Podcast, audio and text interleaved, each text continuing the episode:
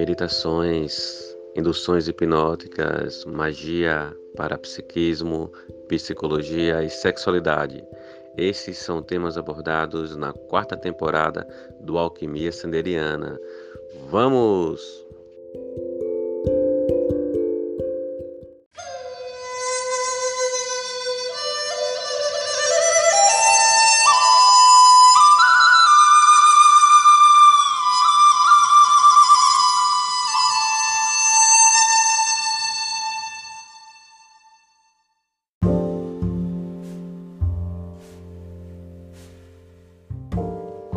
Alquimistas! Bem-vindas, bem-vindos e bem-vindos a mais um episódio do Alquimia Sanderiana. E hoje vamos falar sobre responsabilidade afetiva. Mas primeiro, o que é responsabilidade?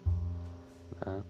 Responsabilidade, no sentido mais é, simples e puro da palavra, é a capacidade de responder de responder por. Ou seja, é, se você cuida de uma criança, você é responsável por essa criança, ou seja, você responde por essa criança, né? Então, responsabilidade é responder por algo, por alguma coisa, por alguém, por um afeto. Mas o que é o afeto, né? O afeto é tudo aquilo que nos afeta, ou seja, que nos toca, que nos move de alguma forma uma intensidade emocional que vai levar a um comportamento, né? E vice-versa, também é verdadeiro. Né? Um comportamento vai gerar alguma, algum nível de emoção e isso é um afeto, né? Como nós nos sentimos diante de alguma coisa, de algum evento, de algum movimento, de algum comportamento ou de alguém. Então, o afeto é tudo aquilo que nos toca interiormente, né? que nos toca emocionalmente, mentalmente. Né? O emocional e o mental está muito forte no que é isso aí.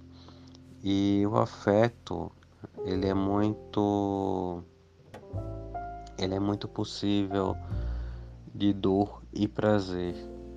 Né? O corpo emocional ele também é sujeito a dores e é sujeito a prazeres, assim como o corpo físico.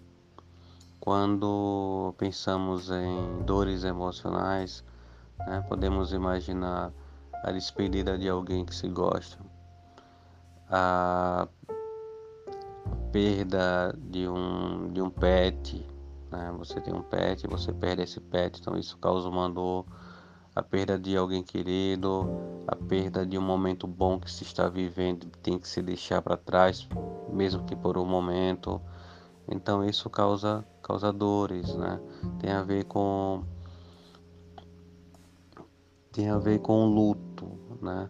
Porque o luto ele ele está relacionado a dores emocionais, né? Você leva uma pancada, você, sei lá, quebra o dedo, você não vai ficar de luto, né? Você vai, coloca um gesso, no outro, em pouco tempo você tá, tá bem, tira o gesso, então não, não necessita de luto, né? De passar pelo luto. O luto, ele é um, um processo que se vive porque a dor emocional, geralmente, ela é mais profunda do que uma dor física e muito mais profunda.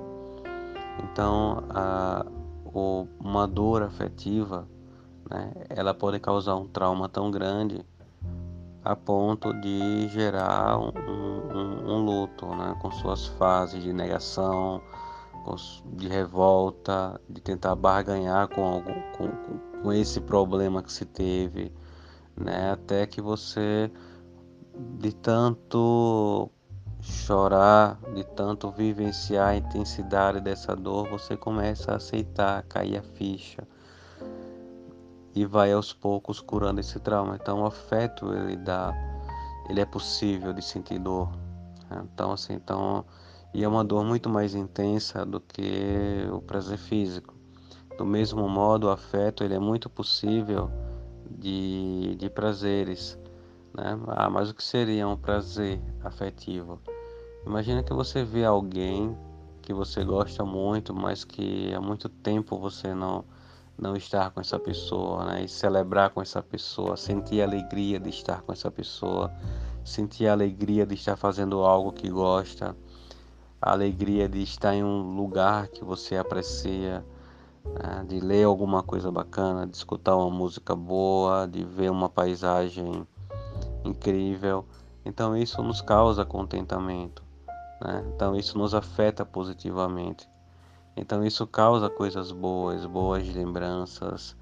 Estar reunido com pessoas que lhe faz bem é muito bom. Conquistas. Então isso vai gerando um repertório de coisas boas que lhe afeta, que lhe toca interiormente, emocionalmente, mentalmente e que vai fazer com que você sinta esse prazer, né? Muitas vezes mais profundos do que o prazer físico. É, também comparando quando, por exemplo, vamos imaginar um prazer físico para quem gosta de chocolate, uma deliciosa torta de chocolate. Então ela é uma é muito bom você sentir o sabor do chocolate na boca, o cheiro do chocolate, a textura do chocolate, não é fantástico. É, podemos imaginar uma bela pizza. Então, é muito bom. Mas se pudermos comparar estar comendo essa pizza e aquele prazer de dizer agora eu vou comer essa pizza, né? ou poxa, eu vou comer uma pizza hoje. Então, o prazer de saber que se irá comer uma pizza hoje, que se irá comer uma bela torta de chocolate, muitas vezes é muito mais gostoso do que o próprio sabor da pizza e do que o próprio sabor da torta de chocolate. Então, o, quando se diz isso, quando se sente isso, você é afetado por essa por essa experiência. E do mesmo modo que nós temos consciência dessa capacidade de nos afetar com algo, né?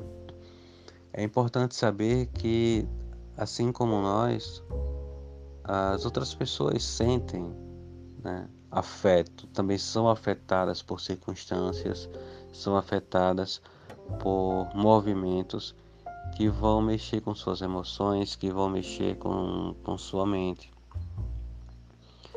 Da mesma forma que se sabe que a outra pessoa sente frio igual igual a gente, que outra pessoa sente fome igual a gente, sente sede igual a gente, sente sono. As outras pessoas também sentem dor e prazer no afeto. Né? E como cuidar disso, né? É claro que nós não somos responsáveis é, de uma forma direta pela dor, pelo prazer do outro, né? É a própria pessoa que gerencia seus sentimentos. Mas o ponto é em saber não provocar essa dor para que o outro gerencie. Esse é uma é um ponto muito importante. Se alguém se decepciona com algo, então a pessoa decepcionada ela vai ter que lidar com as suas emoções, entender por que está sentindo isso, o que causou e como dar a volta por cima. Esse é o trabalho da pessoa decepcionada. O nosso trabalho é cuidar para que não decepcionemos alguém. Né? Entraria em outro ponto também, ah, mas a pessoa foi quem criou expectativa. Certo, mas nós de alguma forma, vamos imaginar um relacionamento, será que nós ajudamos a criar essa expectativa? Vamos imaginar uma situação em que há um casal e uma dessas pessoas do desse, é, desse casal começa a, a se empolgar com esse relacionamento, mas a pessoa B ela não está muito empolgada, né? Ela, ela tem outras opções, está vivendo outra fase, mas não diz nada para a pessoa A sobre a sua vontade de liberdade e de não estar pronta para um compromisso. enquanto a pessoa A aposta tudo em um compromisso e acredita que, assim como ela, a pessoa B também deseja um compromisso. Então a pessoa A está gerando um afeto, está sendo tocada por um afeto, e a pessoa B ela não está deixando claramente su, é, suas intenções, né? ela não está é, mostrando a outra pessoa que um relacionamento talvez não seja possível. E isso é uma irresponsabilidade afetiva porque ela passa a brincar com o sentimento da outra pessoa, mesmo sem estar atenta a essa brincadeira. Então seria mais ou menos isso, é se aproveitar do, do sofrimento de outra pessoa e disso tirar uma vantagem emocional. Então isso é uma falta de responsabilidade afetiva. Se eu faço o bem para alguém, né, e essa pessoa ela vai gerar um afeto em relação a mim, eu tenho que tomar cuidado, né, de modo a, a fazer com que essa pessoa não sofra um dano. Porque se nós temos que nos observar para não machucar ninguém fisicamente, essa mesma atenção deveria existir para não machucarmos as pessoas afetivamente, porque a dor geralmente é muito maior e pode causar traumas, geralmente causam traumas que levam meses, anos de terapia muitas vezes para que a pessoa possa se recuperar. Um exemplo é você dar uma super assistência a alguém, você colocar essa pessoa, uh, você se mostrar super prestativa, você se colocar super atenciosa, você dar todos os tipos de carinho, todos os tipos de atenção a, uma pessoa específica. Né? ou a um ser, pode ser um animal também, e de repente você tira isso de vez, né? Então assim, é... você deixa outra pessoa perdida.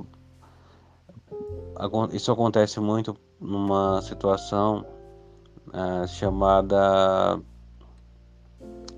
de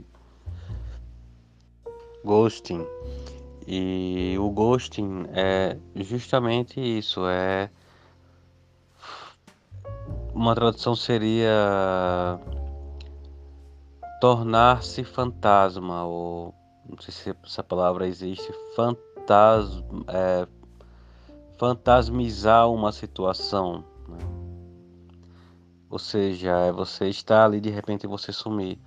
Então você dá uma super assistência a alguém e de repente você some, né? Isso acontece muito em relacionamentos, início de relacionamentos, em que as pessoas se envolvem em uma ou outra, de repente some do mapa, ou seja, dá toda uma assistência até conseguir o que quer, né? E depois que, vamos dizer, se farta de um determinado relacionamento some sem dar explicações, deixa outra pessoa perdida.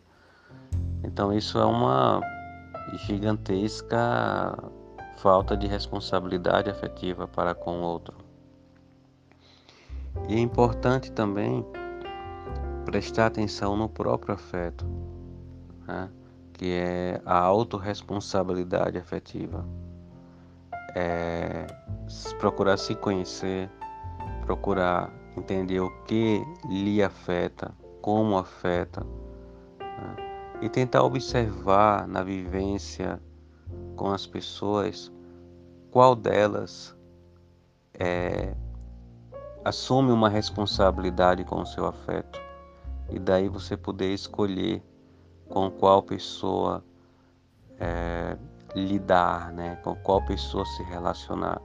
E isso é válido não só para relacionamentos é, amorosos, mas relacionamento de, de amizade, né, de parcerias, seja elas quais forem.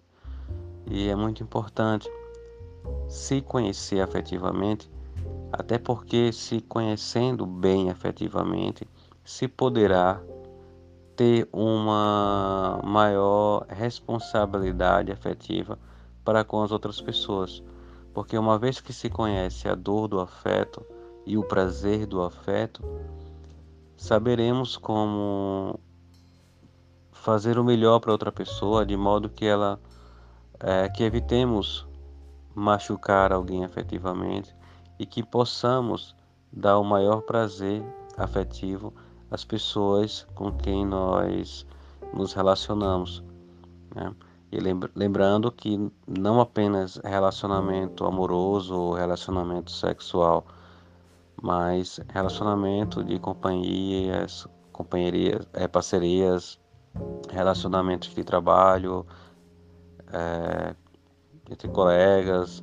Então, todas as formas de relacionamento, elas geram afeto, até mesmo relacionamentos profissionais, e aprender a cuidar desses afetos é muito importante, é muito nobre, é muito bonito, é engrandecedor e torna as pessoas melhores.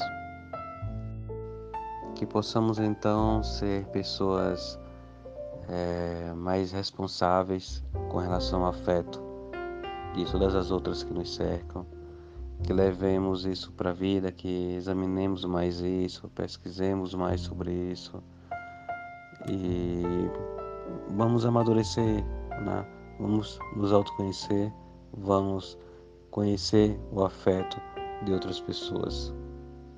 Vamos pensar sobre isso e agir assim. E ficamos por aqui. Até o próximo episódio. Um grande beijo e até lá.